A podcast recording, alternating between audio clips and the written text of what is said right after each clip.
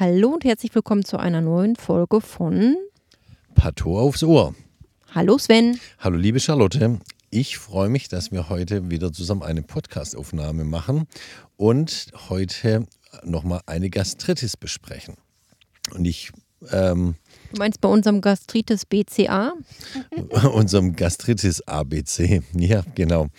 Ähm, und zwar haben wir heute eine 34-jährige Frau aus der Gastroenterologie, und zwar nicht die ganze Frau, sondern natürlich äh, Biopsien aus dem Magen. Die klinische Diagnose und Fragestellung ist wie folgt. Diffuse Rötung der Schleimhaut im Magen, dem Bild einer Gastritis entsprechend, Ulkus im präpylorischen Antrum und Floridenstadium, kein Anhalt für Primarius im eingesehenen Bereich, also kein Anhalt für Malignität. Gut, das sieht ja schon für den Kliniker aus wie eine Gastritis. Und der will jetzt von uns wissen, was für eine Gastritis ist, das ist. Und ob das überhaupt stimmt. Und ob das seine klinische Einschätzung überhaupt stimmt, genau. Und deswegen schickt er uns ein Gewebebiopsat aus dem Magenantrum und ein Gewebebiopsat aus dem Magenkorpus ein. Beide Biopsate sind 0,3 cm groß, wurden komplett eingebettet. Wir haben klassischerweise immer einen HE-Schnitt gemacht, eine Alcian-Passfärbung und ein Methylenblau. Charlotte, willst du wieder mit der Mikroskopie befinden? Ja, sehr gerne. Also in Fraktion 1 sollen Biopsate Antrum sein. Jetzt gucke ich mal, was der Histologe da beschrieben hat. Also ich lese mal vor. Magenschleimhaut vom Antrum-Typ, fibröse Stroma. Abschnittsweise zeigt sich hier ein Becherzellbesatz des Epithels, akzentuiert in der Alcian-Pass-Reaktion. Mhm. Dafür machen wir sie. Das Foveolarepithel ansonsten prominent. Im Stroma Lymphoplasma zelluläre Infiltrate ohne granulozytäre Beimengung. In der MB-Färbung kein sicherer Nachweis von Helicobacter pylori. Mhm. Ich mache direkt einmal ja. die Histologie von zweitens weiter. Da steht Magenschleimhaut vom Korpustyp, regulärer Drüsenkörper, auch hier Lymphoplasmazelluläre Infiltrate ohne granulozytäre Beimengung, keine Befunderweiterung in den Sonderfärbungen. Wunderbar, so. da steckt doch viel drin. Ja, genau. Jetzt die Frage, was macht man daraus? Also erstmal für alle, wir können am Mikroskop erkennen, ob das Antrum oder Korpusschleimhaut äh, ist.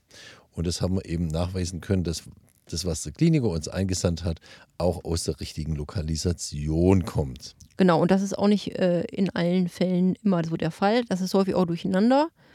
Äh, ja, und das ist immer so die Frage, man muss ja immer wissen, passt das alles zusammen? Man muss ja auch immer überlegen, ist mal was verwechselt worden. Also in dem Fall sind wir da schon mal entspannt. Da, wo Antrum draufsteht, ist auch Antrum drin und wo Korpus draufsteht, ist Korpus drin. Genau. Sehr schön. Und mit die wichtigste Message in dem mikroskopischen Befund ist im Stroma Lymphoplasma zelluläre Infiltrate ohne granulozytäre Beimengung. Das heißt also wieder, wir haben hier eine chronische Entzündung ähm, ohne granulozytäre, also ohne Fluoride Entzündung. Und in der Methylenblau kein Nachweis, kein sicherer Nachweis von Helicobacter pylori.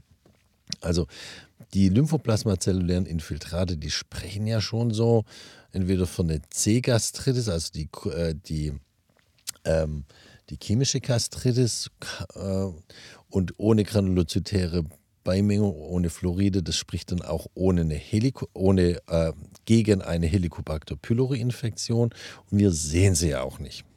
Genau. Charlotte, was möchtest du noch ergänzen? Ähm, ja, was ja jetzt äh, da auch noch gesagt wurde, ist äh, mal, das Fovularepithel ist prominent, so wird es beschrieben. Also äh, klingt so, als wäre das Epithel so ein bisschen zu hoch aufgebaut, vielleicht so ein bisschen zu viel, Reizt. ein bisschen gereizt. Und wir haben ja gesagt, dass man auch teilweise Becherzellen ja. im Epithel sieht und die gehören ja nach Adam Riese nicht in den Magen. Die gehören in den Dünndarm und in den Dickdarm eigentlich. Genau, genau. das ist eine Metaplasie. Also, ich würde mal sagen, wir springen mal in die Begutachtung, weil wenn wir uns überlegen, in der Mikroskopie äh, von dem Korpusbiopsaten war ja jetzt nichts spektakuläreres drin, als was wir gerade schon hatten. Das heißt, wir springen mal in die Begutachtung zu der Nummer 1 und sagen, Magenschleimhaut vom Antrum-Typ mit geringgradiger chronisch inaktiver Gastritis, foveolärer Hyperplasie und intestinaler Metaplasie, passend zu einer Typ C Gastritis. Wunderbar. Das hattest du ja gerade schon erklärt. Chronisch inaktiv, eben Lymphozyten und Plasmazellen ohne Granulozyten, deshalb chronisch inaktiv. Aktiv, hattest du schon gesagt, wären eben Granulozyten. Da muss man aber, das möchte ich jetzt noch ganz äh, kurz einschieben, nämlich die Entzündung, die fluoride Entzündung im Magen äh, nennen wir typischerweise aktive und wenn keine fluoride Entzündung vorliegt, nennen wir das die inaktive Entzündung. Mhm. Ähm, das ist so ein Spezifikum für die Gastritis-Klassifikation, dass wir da nicht sagen fluoride Entzündung, sondern aktive Entzündung. Ähm, ja. Oder eben, äh, wenn keine fluoride Entzündung vorliegt, eine inaktive. Genau. Dann einmal, was wir mikroskopisch beschrieben haben als prominentes Foveolarepithel, wird übersetzt mit foveoläre Hyperplasie. Also Hyperplasie weiß man ja, das aus vorherigen Podcast-Folgen von uns, ähm, bedeutet praktisch, man hat eine Zellvermehrung und dann intestinale Metaplasie, auch das hatten wir schon mal.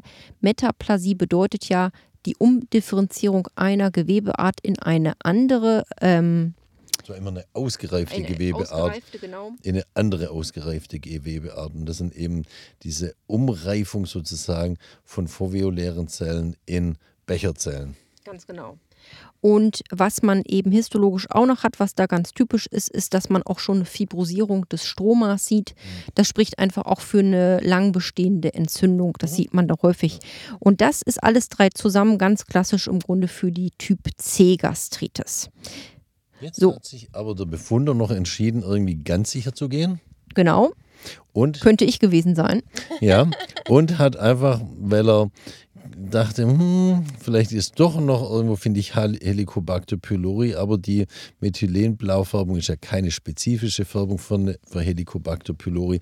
Und ich möchte ganz sicher sein, dass hier keine Helicobacter pylori-Infektion vorliegt hat der Befunder oder die Befunderin noch ähm, eine äh, Immunhisto gegen Helicobacter pylori angeleitet, ähm, um, wenn man es in der, in der spezifischen Immunhistochemie dann die Helicobacter pylori besser sehen würde. Und Charlotte, erzählst du uns, was rauskam? Ja, die verläuft in beiden Fraktionen negativ immer ganz wichtig. Wir haben eine On-Slide-Kontrolle mit drauf, die muss natürlich positiv mhm. verlaufen, war sie auch, aber auf dem Gewebe lief sie dann negativ. Das heißt, insgesamt hat die Befunderin hier nichts übersehen, kein Helicobacter pylori übersehen.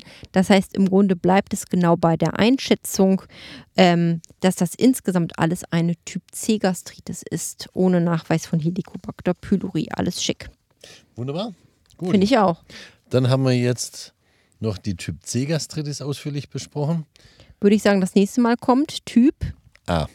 In unserem Gastritis BCA Spielchen, genau. genau. Und dazu gibt es von einem ehemaligen Pathologen, der auch mal das größte deutsche Lehrbuch zur Pathologie geschrieben hat und der war auch noch nebenberuflich Dichter.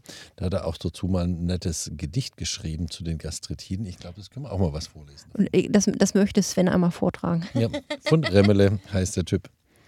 Aus dem Buch Gottlob gibt es das Mikroskop. Gut, dann haben wir jetzt genug Werbung schon für den nächsten Podcast gemacht. Genau. Wir verabschieden uns. Tschüss, Charlotte. Tschüss, liebe Zuhörerinnen und Zuhörer. Ich freue mich schon. Sven, bis bald. Tschüss bei Pato. Aufs Ohr.